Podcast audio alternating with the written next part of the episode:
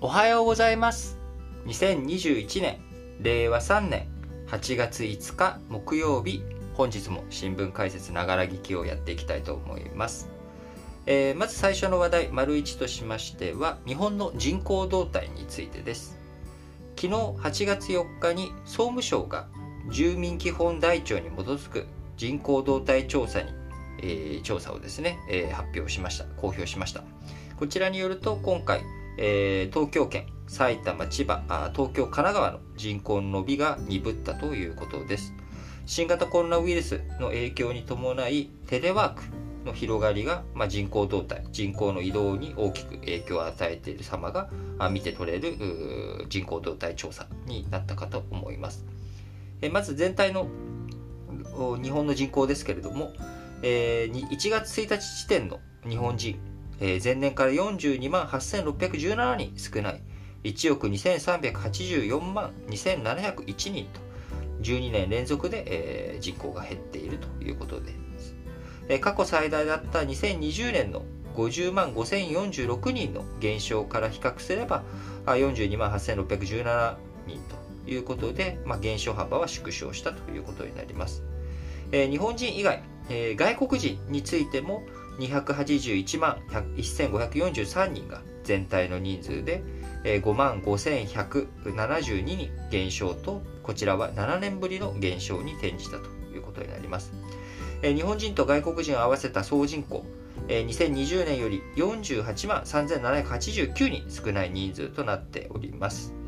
えー、合計1億2665万4244人が、まあ、日本の総人口ということになっておりますが、えー、この減少幅、外国人の人口調査を始めた2013年以降で最大のものとなりました。また、三大都市圏、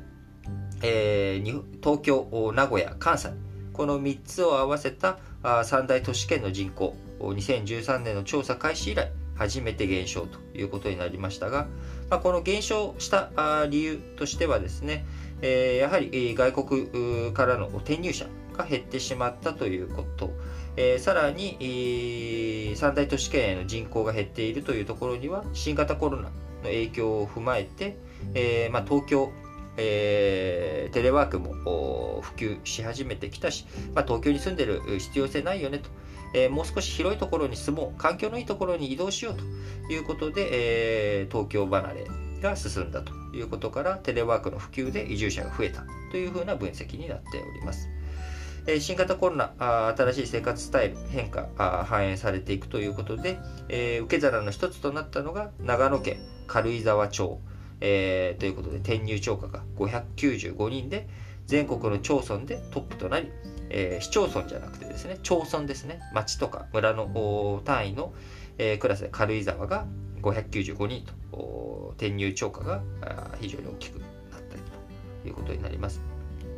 都道府県別で、えー、見ればですね、日本人が増加したのは、まあ、東京、神奈川、沖縄、千葉、埼玉ということで、大阪を除いた今、緊急事態宣言がね、発出されているところだというところがまた一つ大きなポイントだなと。やはり人口がね、増えている、人口の流入が多い、移動が多いような地域に関して、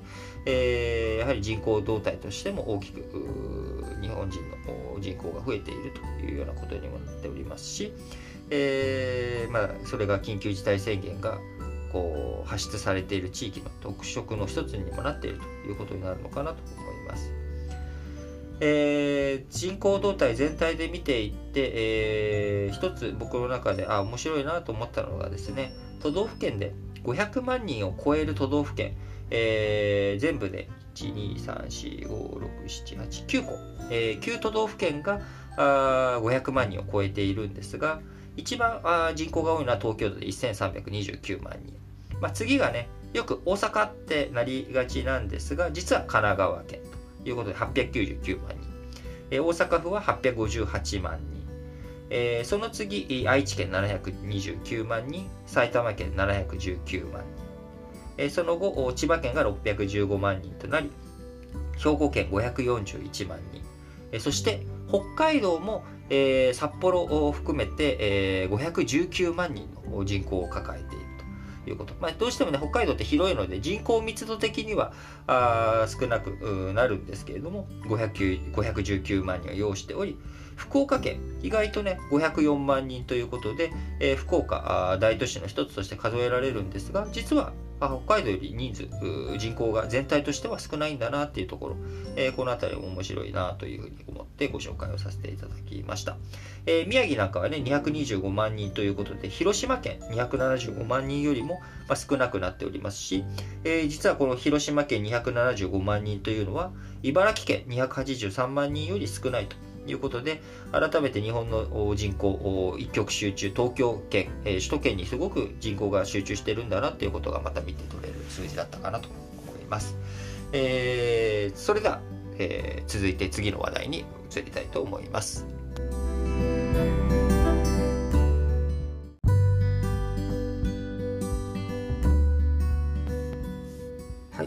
続いての話題丸2としまして日本人の留学が減っているというこちらの話について話をしていきたいと思うんですが、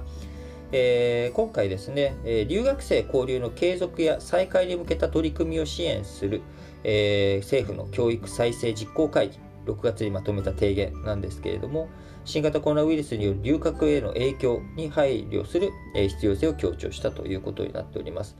えー、留学生えー、日本の留学生ですけど、ピーク、2004年と比べると3割ほど少ない5万8700人というのが2018年の実績でした。えー、その後、新型コロナの影響を背景にですね、なかなか実際渡航が難しくなっており、今足元では非常にま留学というものが二の足を踏まれている状態になってしまっています。でそこからこの夏、えー、ワクチン接種を支援して、えー、なんとか留学していく、えー、そういった人たちを増やしていこうということになっておりますが、えー、2004年と比べて3割少ない水準に今減ってきてしまっていると。でもともと日本、アメリカへの留学生、1994年から97年度に関しては、えー、国地域別で日本が1位というところだったんですが、2019年から2020年については、中国、インド、韓国、台湾、まあ、この辺りはね、えー、まあ、負けても最近、えー、日本って、えー、日本の学生とか日本自体も内向きになってしまっている。なかなか海外に、え打って出ようっていうチャレンジ精神、まあ、日本でもいいじゃないかみたいな。まあ、こういったところがあって、中国とかインド、中国やインドは人口も多いしねと。で、今しかも上り調子だしね。え韓国とか台湾、えー、学歴社会だし、えー、すごく教育熱心な国だから、まあ、こういった国、しかもまあ、ね、先進国の仲間入りしているようなところ、えー、韓国、台湾、え中国、インド、まあ、こういったところに留学生の数で負けても、あまり衝撃的ではないのかもしれないですが、ベトナムにももう負けてしまっているということになります。ベトナムと日本ね、人口的にはそこまで大きな差がないわけですけれども、経済、的な面で見たらあまだまだ日本の方があベトナムより上だというふうに思っていたのに、えー、この留学生、えー、に関してはベトナムにもう負けてしまっているということあこれは非常に僕は危機意識を持って、えー、見たい数字だなと思っています。で、なんでこんなに、えー、94年から97年度に1位だった日本がですね、えー、2019年から20年に関しては8位に後退したかというと、えー、2つ、えー、大きな理由があると思われています。1つ目、えー、やはり大学の授業料ですね。えー、アメリカどんどん大学の授業料上がっていっており、えー、留学に関する負担というもの、金銭的な負担、経済的な負担というものが非常に大きくなっております。え、比較的安い州立大学でも生活費を含めるとですね、えー、年間600万から700万かかると、授業料込みで、授業料と生活費込みで600万から700万必要ということになってくると。で、この600万から700万を、まあ、奨学金とか、あるいは現地でアルバイトしながらっていうふうにしてもですね、なかなか費用負担するのが厳しいという状態。もともとこれが10年ほど前はですね、えー、半額、300万とか350万ぐらいで済んでいたものがあ2倍になってきているということ。で、日本の可処分所得というものは全然伸びていなく、え他の国々にも追いつけ、追い抜け、追い越せというような状態になってしまっているということで、まあ、日本の経済的な停滞というものがそのまま海外留学、えー、こちらの方に跳ね返ってきているという姿。日本の経済が苦しいから留学ができないというような側面というものがまあ見えてきているというところですね。でもう一つはまたこれも鏡だと思うんですけれどもえー、それだけ金銭的にもきつい国内の大学に進学するだけでも金銭的な部分が苦しいという状況の中、えー、就職をしっかりとしなきゃいけないと。で日本の就職活動というもの通年、えー、採用とかがようやくこうできてき、えー、たといってもですねなかなか新卒一括春に、採用活動をするということで、え、留学先のアメリカとか9月からね、えー、学期が始まるっていうものに比べるとどうしても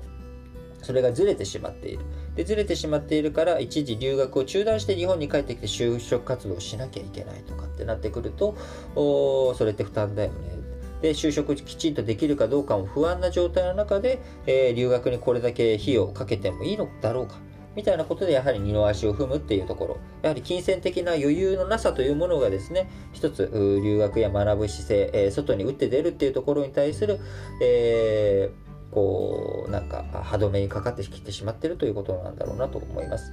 えー、私自身はですね、10年前、ちょうど10年前の8月です。えー、2011年の8月から2013年の間2年間タイで、えー、仕事をしていました。えー、まあ、留学とは違う形でしたけれども、やはり違う環境で、えー、いろんなことを学ぶ。それは言語の面だけじゃなくて、文化の面だけじゃなくて、やはり自分自身って何者なんだろうかっていうことを考える上でですね、非常に重要な2年間になりました。あのなかなかえー、金銭的なハードルもある中、難しいことかもしれませんけれども、えー、留学をしたいと思っている人たちを支えていく、まあ、そういった社会の仕組み、制度というものがですね、個人の自己責任だけじゃなくて、えー、そういったものを整備していく、そんなタイミングになってきているんじゃないのかなと思います。それでは次の話題に移りましょう。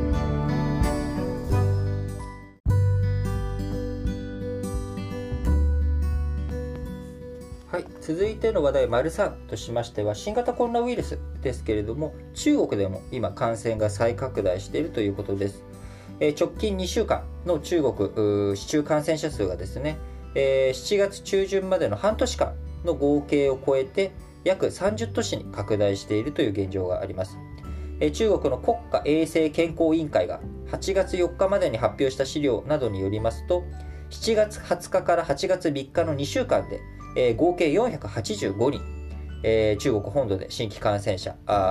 数ですけれども、485人ということになっております。えー、この数字はですね、2月1日から7月19日までの約6ヶ月分の、えー、430人を上回った数字になっており、今、感染力の強いインド型、デルタ型の変異ウイルスが中国でも猛威を振るい始めているというような動きになっています。えー、まだね、えー、ちっちゃい、数字がちっちゃいうちにどれだけ封じ込めるかということがポイントになりますが、あ中国でも夏の行楽シーズン、観光客が増えたこともあり、この2週間で各地域で非常にニーズがボコボコと出てきているということになっています。え中国当局、対応を急ぐということで、えー、中国の武漢、えー、武漢市ですね、えー、8月3日、えー、約1200万人の全市民に対して PCR 検査を実施すると発表。えー、南京市でも約900万人がすでに検査済みということで、ひとたび感染者が出た地域は住民の出入りを制限するロックダウン、封鎖措置を取っていくことによって、えー、なんとか封じ込みをしていこうという、まあ、こういった姿勢が見受けられています。えー、あの始皇帝のね、兵馬俑、えー、あのにすごくリアルなあ像で有名な兵馬俑の博物館についても、えー、感染者が立ち寄ったということで、こちらも封鎖したりとか、え付近のホテル、え旅行客ほぼ全員キャンセルに、なるなど、非常に強い対策を行っています。えなかなかね、日本ではできない対応を中国ね、全員、え PCR 検査だ、えそして、えロックダウンだ、えー、さらに外出禁止も付加していくっていうようなことで感染封じ込めてきたやり方を再び、えー、やっていくことによって、なんとか小さいうちにえ封じ込めることができるんじゃないのかということで対応しております。え、その一方、す、えー、で、にロックダウンの影響も出てきており、えー、ホンダが、えー、武漢、えー、ウーハンに持つ3つの合弁工場が8月3日に生産を停止しました。年生産能力計72万台ということで、周辺で感染者が発生して、えー、ロックダウンの地域となったため、一部従業員が出勤できなくなったことから、えー、今生産を停止しているということになり、再開時期未定ということになっております。えー、もうすでにね、えー、ASEAN 諸国については非常に新型コロナのデルタ株の蔓延が大きくなっており、成長率の引き下げということにもなってきております。えタイの中央銀行え、成長率0.7%に引き下げるということになっており、従来の見通し1.8%からですね、非常に大きな下方修正となっております。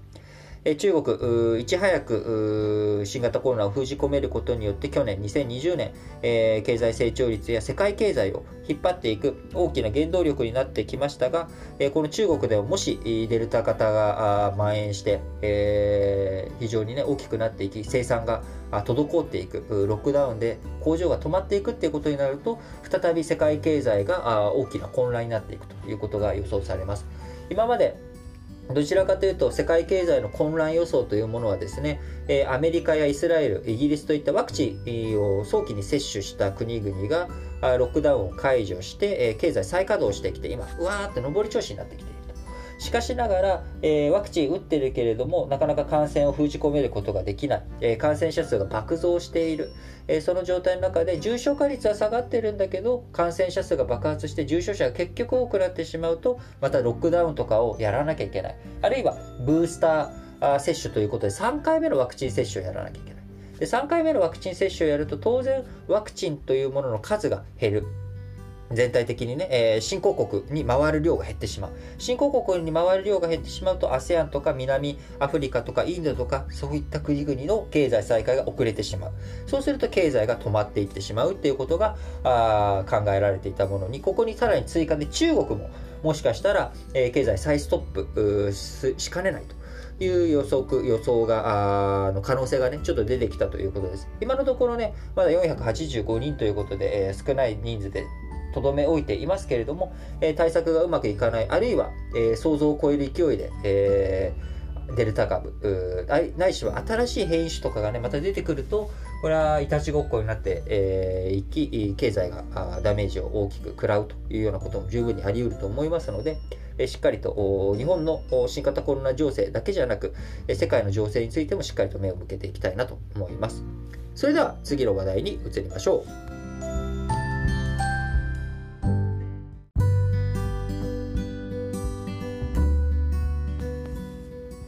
それでは、丸4の話題としまして、えー、企業の業績動向ということで、えー、昨日発表がありましたトヨタとソニーを中心にですね、えー、お話をしていきたいと思いますが、まずトヨタ、え非常に好調の決算となりました。この2021年4月から6月の連結決算、純利益が8978億円と前年同期比5.7倍とということで、去年、えー、2020年の4月から6月はあ新型コロナの影響をもろにかぶったタイミングでもあり、えー、なかなか利益が出てこないというようなことでしたが、今回、えー、最高益8978億円ということになりました。え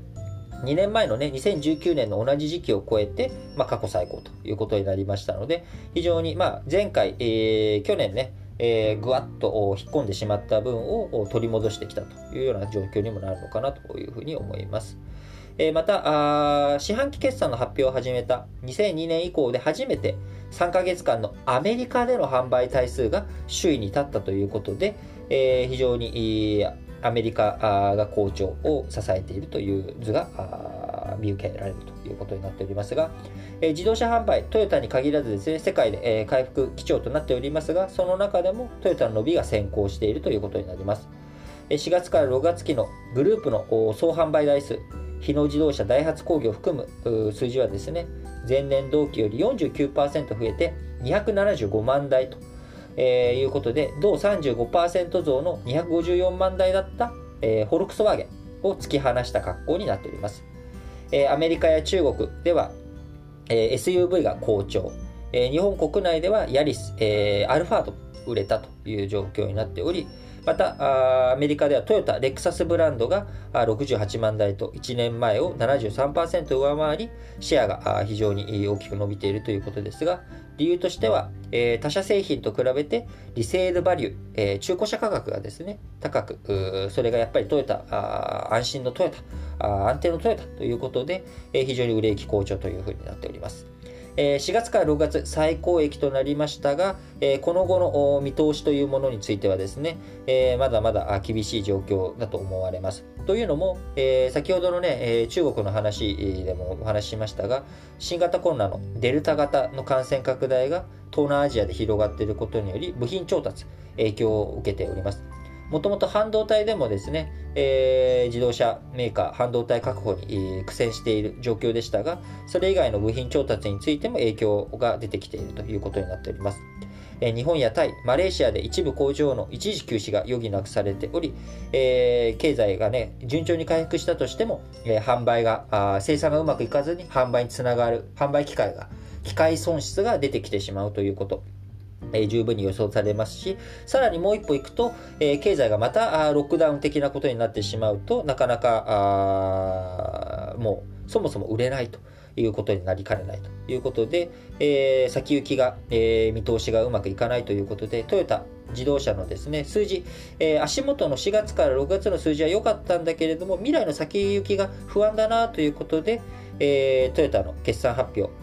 の直後にですね、株価は一時前日比2%安となるなど、えー、やはり先行き不透明のところをどう見ていくのかというところがですね、市場においても興味深いところになっているということになります。えー、続いて、ソニーグループですけれども、えー、ソニーグループもですね、2022年、えー、3月期の、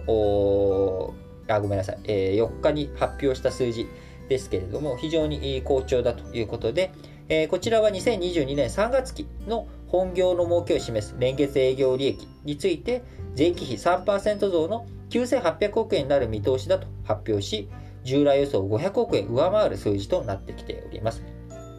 え、ソニー、去年はですね、コロナの影響で巣ごもり需要、これを囲い込むこと、ゲームとかでですね、囲い込むことによって非常に好調だということ。で、今年についてはそれの反動権があるから、2022年3月期は苦しいんじゃないかと。いうふうに見られていたわけですが、今回蓋を開けてみたらですね、え、500億円、予想を上回る数字になっていく。去年よりもいい数字に9800億円になりそうだというような、こういった数字を見通してきているということですが、理由はですね、ゲームについては、もともと見込んでいた通り、巣ごもり需要が、落ち込んでしまった結果、これは去年よりも数字が悪くなるというところですが、それ以外のえー、エレキ、音楽、映画の3事業で予想が情報修正されたということになっております。えー、エレキ事業の中ではですね、デジタルカメラ。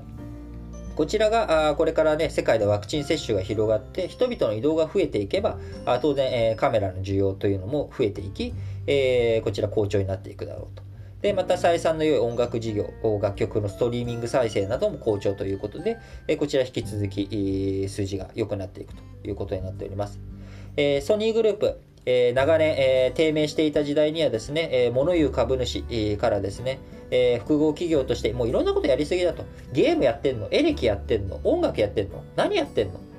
で、えー、そんなあ関連性の低い事業をいっぱい抱え込んでると、一個一個の価値は高い高いのに大きくなりすぎて、えー、機動性に欠けるっていうことで、コングロマリットディスカウント、えー、一つ一つの事業は例えば1兆円の価値があってその1兆円の価値が3つあれば3兆円の価値があるはずなのに、えー、図体がでかくなりすぎてうまく起動しないっていうことから2兆5000億円の価値しかないみたいなこういったコングロマリットディスカウントが起きてしまっているっていう状態をどうにかしろと、えー、切り売りしろっていうような半導体事業とか映画事業とかですね、えー、切り分けていけ分離独立しろっていうようなことを言われ続けてきたわけですが、それに断固として違う、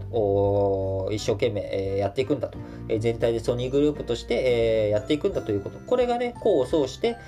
去年好調だったところが少し凹んでも他のところで取り戻して最高益出していくぜっていうような企業体質になってきたと。いうことをアピールするような今回の決算発表の中での2022年3月期の状態がどうなるかという話になってくるのかなと。思います。その他、決算発表で揃えました海運3社、日本郵政、商船三井、川崎汽船、ですけれども、こちらも後期最高益になっていくだろうということ、あるいは資源、株、資源高が上がってきている、要は、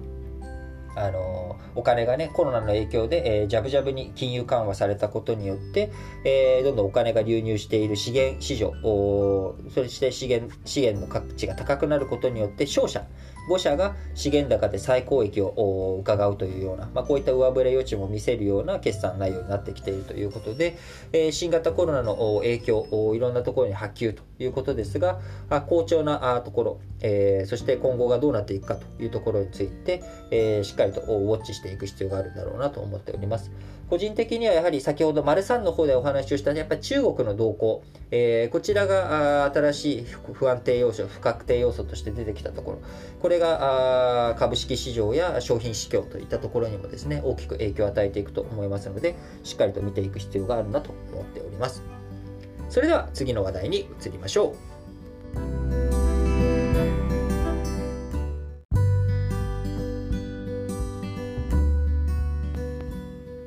はい、それでは最後の話題としていつも通りですね、えー、主要語詞の社説について紹介していきたいと思います。えー、本日はですね、えー、読売新聞以外で、えー、新型コロナの自宅療養、日本国内における自宅療養の話が取り上げられておりますので、えー、いろいろと紹介していきたいと思いますが、えー、まず朝日新聞です。えー、これ何て読むんだったっけな？あ曲げ島。曲げ島。鹿児島県にある曲げ島の基地、えー、地元の懸念に向き合いということで朝日新聞です。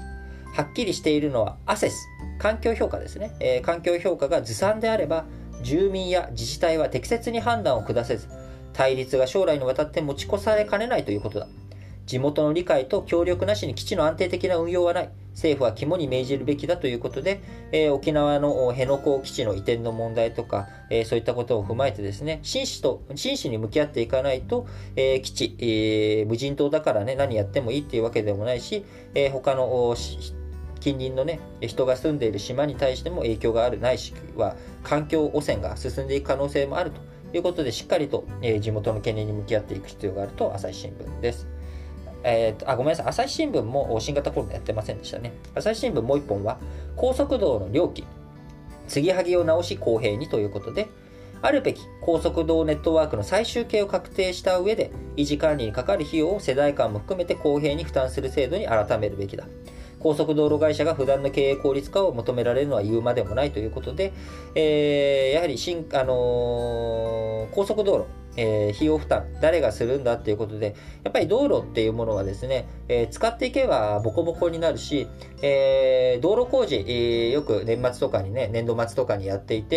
え、こんな無駄な工事なんでやってんだみたいなことを言う人いますけれども、あの、やっぱり運転してる身からするとですね、工事し終わった後の道路って走りやすいんですよね、凸凹がなくて。で、え最近工事してないなっていうところやっぱデコボコしたりとかしてですね、ちょっと走りにくかったりとかもするので、え定期的なメンテナンスナンスというものはやっぱり欠かせないということになっていきます。で、高速道路についてですね、より一層、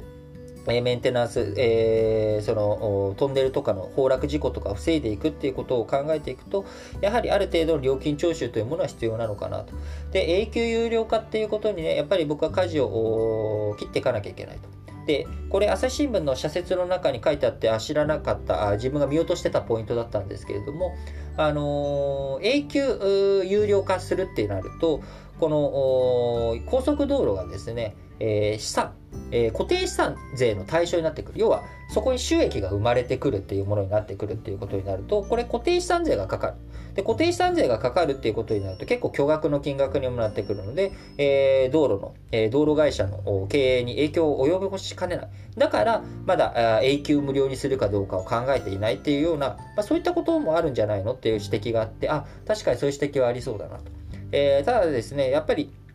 え、高速道路というもの、やっぱりこう早く目的地に着くとか、いろんなメリットもあるもの。なので、メリットもあるそういった収益源として、え、きちんと管理していく。で、その収益の一部は、え、きちんとメンテナンスに使う、え収益の一部については、えー、固定資産税をしっかり納めていくっていうこと。そして残った分について新しい、えー、道路を作っていったりとかですね。そういったものに、えー、使っていく普及、あるいは、えー、ロードサービスを向上させていく、えー、あのなんだ、自動運転のなんかを埋め込んでいくとかね。まあ、そういったことをやっていくものに、えー、しっかりと使って、えー、健全なあ企業経営を進めていってほしいなと思います。えー、毎日新聞、五輪での SNS 中傷、選手守る仕組みが必要だということで、競技に集中できるようメンタル面でのケアも欠かせない。SNS の長所と短所を見極め、選手を守る仕組みを構築していく必要があるということで、えー、やっぱりね、的を射ている批判であっても、直接やっぱりドーンとくると、えー、選手の心をえぐるというようなこともありますし、やっぱりその言葉の暴力にならない言い方とかですね、関係性をどういうふうに SNS でも構築していくのかっていうこと、これ非常に大切なポイントだと思います。えーこうやっぱりメンタル面でねあのダメージを食らうっていうことを言葉の暴力そういったものをね振りかざさないようにするっていうことがね非常に大切だと思いますね、えー、毎日新聞入院制限をめぐる混乱実態踏まえ仕切り直しよということで政府による医療体制強化の取り組みが後手に回った上緊急事態宣言下の感染防止対策も走行しなかった結果入院制限に追い込まれたのが実態ではないかと厳しい視点で指摘しております、えー、産経新聞人口動態調査、あ一極集中の是正は急務だということで、えー、東京直下型地震も今後30年間に70%の確率で起きると予測されている。機管理上も一極集中の是正は優先すべき重要課題だということですね。えー、産経新聞もう一本。入院基準の転換、今まで何をしていたのか。政府方針はリスクが大きすぎる。自民党は4日、政府の方針の撤回を求めることを決め、公明党も見直しを求めたのは当然だ。病床確保の努力を放棄すべきではないということで、こちら産経新聞も厳しい指摘になっております。えー、読売新聞、園児熱中症死、送迎バスでは点呼の徹底をということで、やっぱりね、改めて、え基本動作の徹底、え当たり前だと思っていることをしっかりとやっていく姿勢っていうことがね、え大切だということを、これを、え他山の石にして、え別にあの保育園とかね、幼稚園だけじゃなく、え我々も日頃の自分の立ち振る舞いっていうものの基本動作がしっかりとできているのかということをですね、しっかりと肝に銘じていきたいなと思っております。えまた、全国各地で厳しい暑さが続いている。車を利用する人の不注意は人命に関わると誰もが肝に銘じることが大切であるということでですね、えー、暑さしっかり対策していきたいなと思います。えー、読売新聞もう一本。アメリカの GDP 好調、リスクに目を配り安定成長にと。世界的な半導体不足で製造業が自動車やスマートフォンなどの減産を強いられていることも心配だ。不動産価格の高騰により住宅投資は急減速しているということで、え、好調の中にもいろんなリスクが出てきている。インフレ、特にね、インフレも一時的でとどまるのかどうか、え、不安定な状況にもなってきていますので、しっかりと目配りをしていきながら、ソフトランディングできるように金融当局は対応、対策をしてほしいなと思いますし、それと同時に我々も、え、自分の資産を自分で守るということをですね、念頭にしっかりと対応していきたいなと思います。日経新聞です。学生が成長するインターンをということで、大学卒業入社の約3割は3年以内に離職している。ミスマッチの解消は企業にとっても重要な課題だ。学生が入社後の働く姿をイメージできるよう、インターンはより実践的な内容にすべきだと日経新聞です。えー、最後、社説ですね。コロナ自宅療養。患者放置は絶対避けよう。今回の方針転換は議論の経緯が不透明で閣僚会議レベルの決定で唐突に出された。自治体や与野党から懸念や反対の声が出ているが困惑するのは当然だ。医療現場の混乱を防ぐためにも政府の丁寧な説明が必要だ。ということで、まあ、まさにもうその通りですね、えー、やっぱり何事もですねきっちりと説明を尽くしていくという姿勢。これは何も政府と、えー、有権者、えー、国民、え日本人のえ間だけにある話じゃなくてですね、やっぱり家族の中でもいろんなことを一緒に会話していく、えー、なんでそんなことしたのっていうことをお互いがきちんと対話、向き合っていく。会話あって話すだけじゃなくて、やっぱり僕は対話、対する相手の心と向き合っていく対話っていうのがね、大切だと思うんですよね。えー、ということで、この8月もしっかりとやっていきたいと思いますし、えー、皆さんといろいろと対話できる場として、えー、8月8日日曜日えー、の9時から、朝9時からですね、えー、久しぶりに、えー、あの、あれです、えー、クラブハウスで、えー、皆さんといろいろとお話、意見交換できる場を設けようと思っておりますので、えー、お時間に余裕ある方はですね、ぜひ8月8日の、えー、クラブハウス9時からのイベントに参加していただければと思いますし、えー、クラブハウス、まだ、えー、リートンとつながってないよという方はですね、えクラブハウスの中でリートンで探していただければ見つかりますので、えー、ぜひ、えー、お時間合う方はいらしていただければと思います。それでは皆さん今日も元気にいってらっしゃい。